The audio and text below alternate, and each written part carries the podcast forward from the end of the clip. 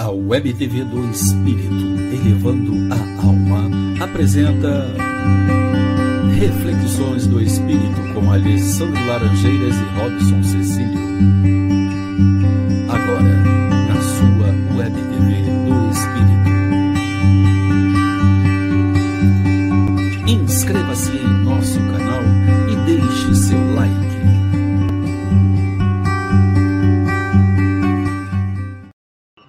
Boa noite, meus amigos. Hoje iniciamos mais uma Reflexões do Espírito. Hoje falaremos sobre o tema de autoria de Delfina de Girardim. Foi dita no Evangelho segundo o Espiritismo, em Paris, 1861. E diz o seguinte: Dizei-me se a tempestade que vos arranca as árvores mas que saneia o ar. Não é antes uma felicidade do que uma infelicidade. Opa, hoje vamos falar de felicidade e infelicidade, muito interessante, né? Agradecendo a presença do Antônio Bessa, Márcia Matos, Jaqueline Silva. Gratidão, meus amigos. Vamos refletir? Boa noite, Denise Bernardes. Boa noite, boa noite, meus amigos. Aceitamos participações, aceitamos sua pergunta. E para dar continuidade às nossas reflexões do espírito, eu gostaria de chamar e convidar mais uma vez o nosso amigo Alessandro Laranjeiras. Boa noite, queridos amigos, queridos irmãos, sejam todos bem-vindos, aqueles que nos assistem, aqueles que nos ouvem, sejam bem-vindos a mais uma reflexão do Espírito. Vamos conversar a respeito? Vamos refletir a respeito? Alessandro, conta pra gente aí, Alessandro. Tem um texto inicial? É, a gente, a gente começa já com uma, com uma reflexão do assunto e depois a gente engrena com, com o texto do Emmanuel, que é bem relacionado com o nosso assunto. Sim. O que é felicidade? O que a gente pode falar desse, dessa frase, dessa pergunta, dessa interrogativa? É, esse, esse item do Evangelho segundo o Espiritismo, ele trata da, dos acontecimentos ao longo da nossa jornada, que nós encaramos esses desafios, essas provas e expiações, que a gente pode chamar de desafios, nós encaramos como uma infelicidade, mas na verdade ele tem elementos ali que nos, nos fazem nos transformar, nos fazem refletir, nos fazem é, é, reconhecer alguns pontos importantes que precisam ser reformados, que precisam ser ajustados, para que a gente possa dar um passo a mais na nossa caminhada.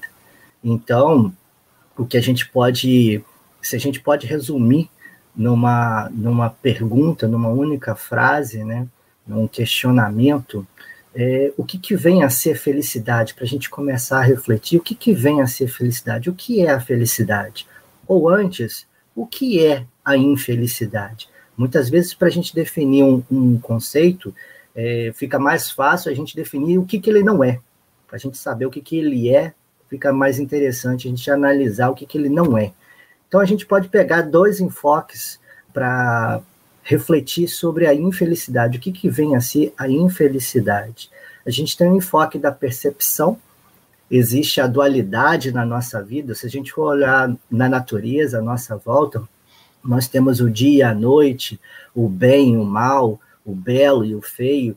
Então, é, os contrastes que nos cercam, eles são necessários para que a gente consiga compreender, perceber e adquirir esse conhecimento novo.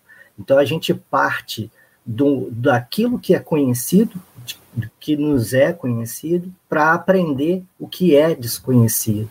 A gente parte do. Sim. O que é ruim é bom. Depende do ponto de vista. Depende do ponto de vista, e esse item do Evangelho segundo o Espiritismo, ele discute bastante isso, é, é, bem interessante. Toca a gente no fundo, a gente fica com aquele gostinho amargo na boca, assim, é, você me convenceu, mas tá difícil, tá difícil. Então, é, esse, esses contrastes, eles são necessários para que a gente consiga perceber o que é novo e o que é desconhecido ainda para a gente. é, eu gosto muito daquela, da, daquela frase: o reconhecimento é o primeiro passo para a cura.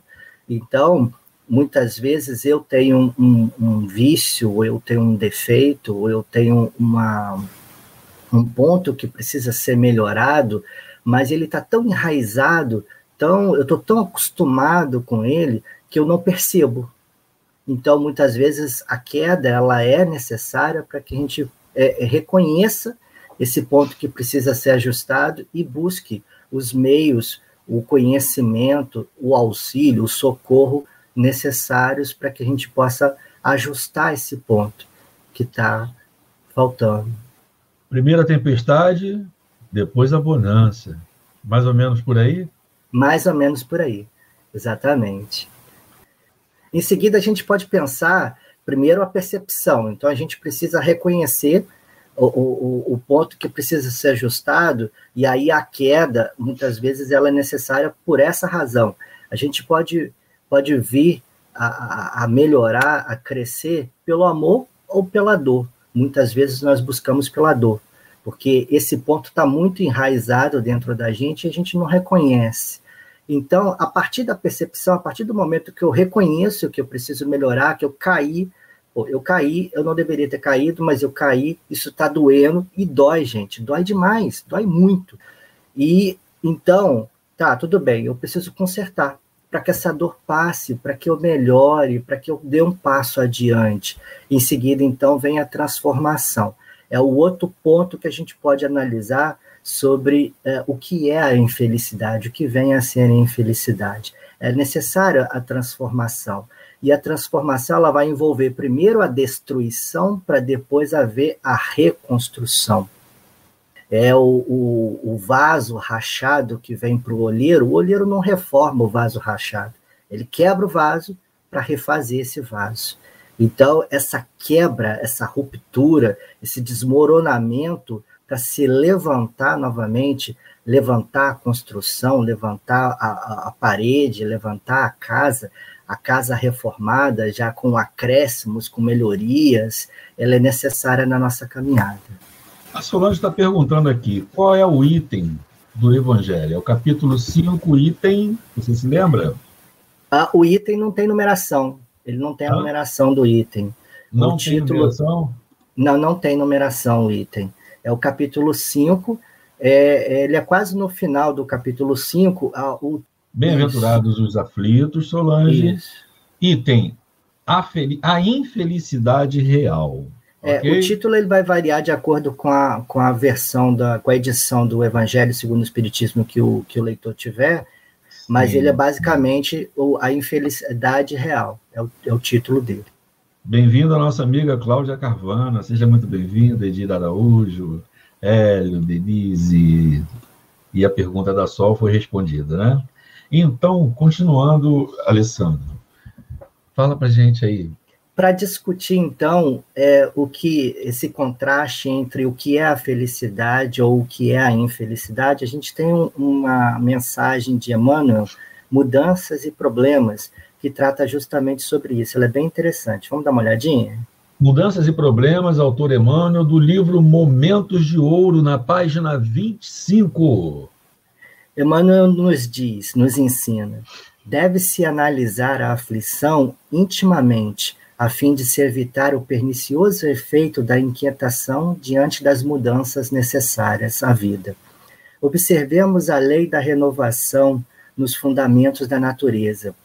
Se não fosse o abandono no claustro de terra, a semente não se converteria no vegetal que enriquece o campo. Se não emurchecesse a flor, o fruto não surgiria.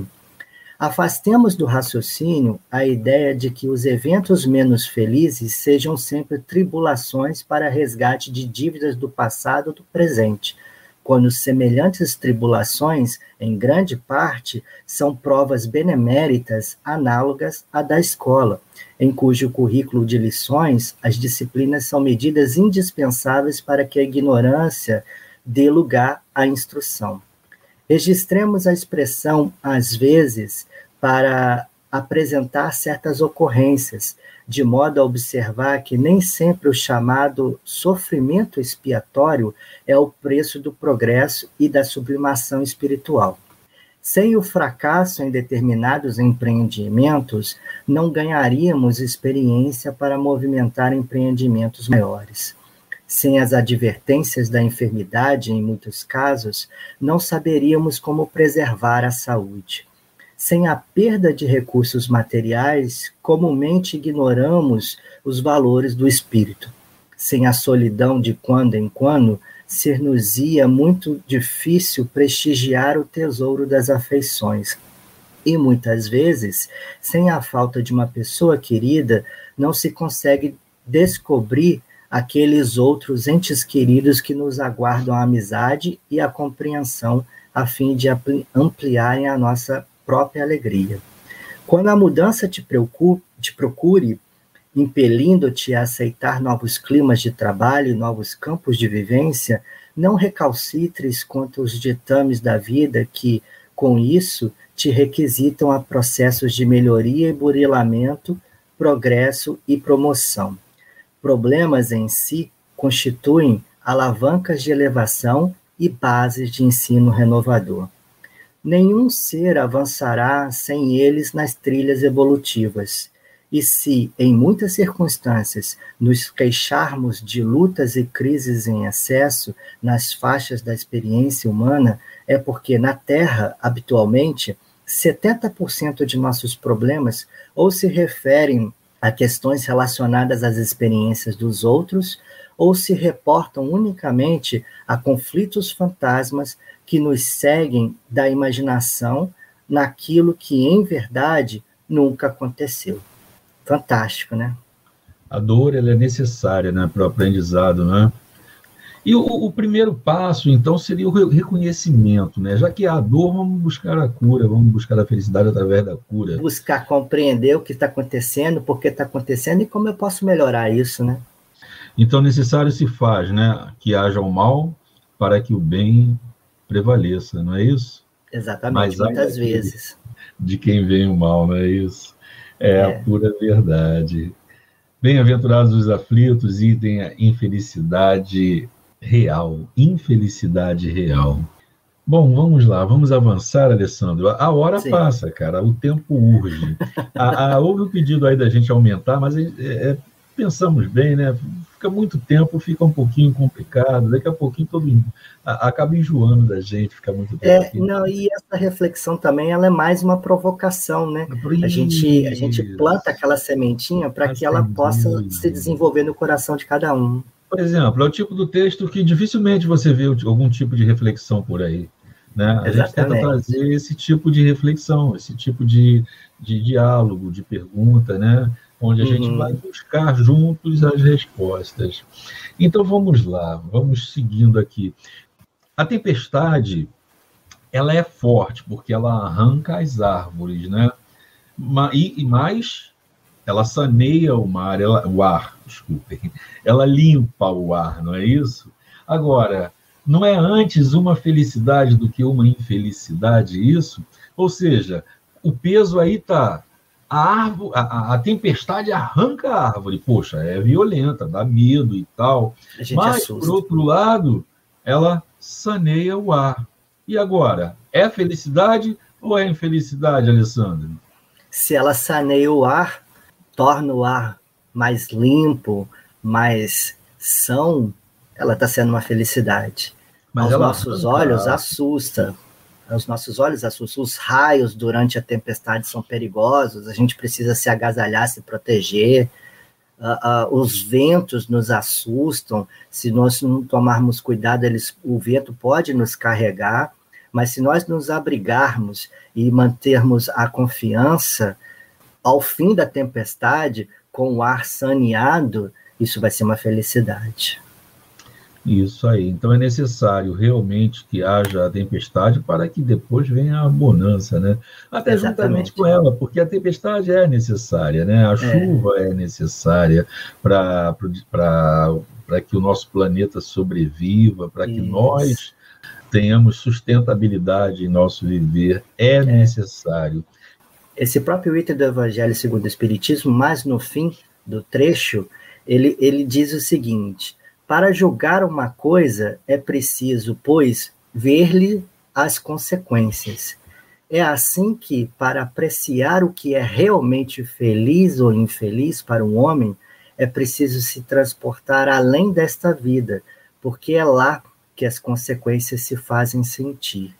A gente só vai é, perceber o que é bom naquela, naquela experiência que está acontecendo depois que ela passou. Depois que ela passou, a gente olha para trás e vê todos os passos que nós demos e reconhecemos que quem somos, estamos num, num passo melhor do que quem éramos. Estamos num momento melhor do que quem éramos. Crescemos com essa experiência, amadurecemos com essa experiência.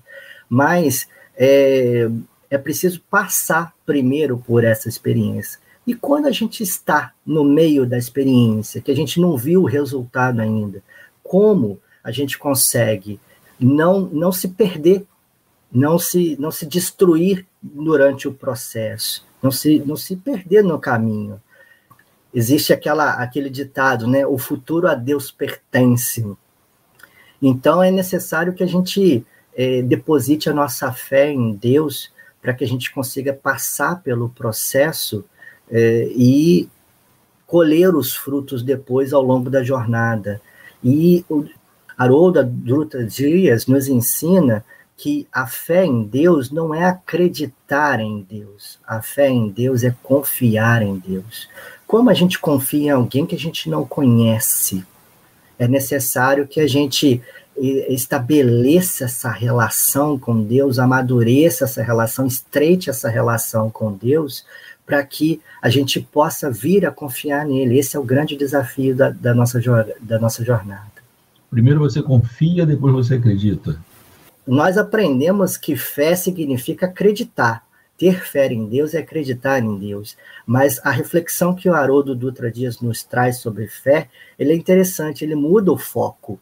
Porque eu acredito em Deus, eu não tenho a menor dúvida disso. Mas a pergunta é: eu confio em Deus? a ponto de passar pela tempestade sem me destruir no processo, sem me permitir destruir no processo? Tal qual Pedro foi chamado às águas durante a tempestade, né?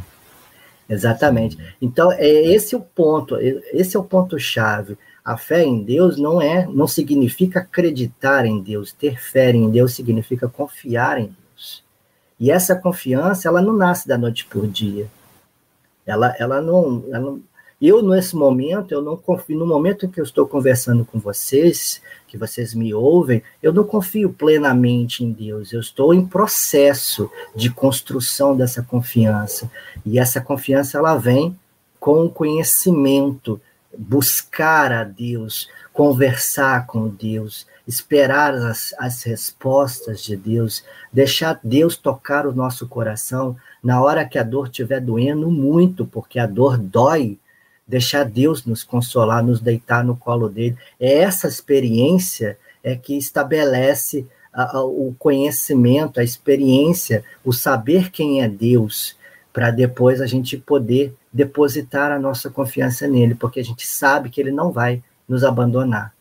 A gente tem certeza disso. Ô, nossa querida Helena Vieira está aí conosco. Boa noite, querida amiga. Antônio Bessa está aqui, ó, ou, dura, ou, du, ou durante, ou enquanto dura a coisa. Nem sempre é agradável. Verdade, Antônio Bessa. O conforto está no proveito que tiramos da experiência. Muitas vezes só percebemos quando vem a bonança. Pode... É, é, o famoso na teoria é fácil, né? E na prática que é difícil. Botar isso é em prática é, é o que nós discutimos semana passada, vivenciar o evangelho. Vivenciar o evangelho não é fácil, gente. Não começa de uma noite, do, do, do noite para o dia. Aquele que demonstra é, fé inabalável, força inesgotável, ele não começou da agora, ele veio numa jornada de várias encarnações nesse processo, nessas idas e vidas, nesses levantes e quedas. Amigos, hoje a gente está passando do horário, né? Já são 21 e 21.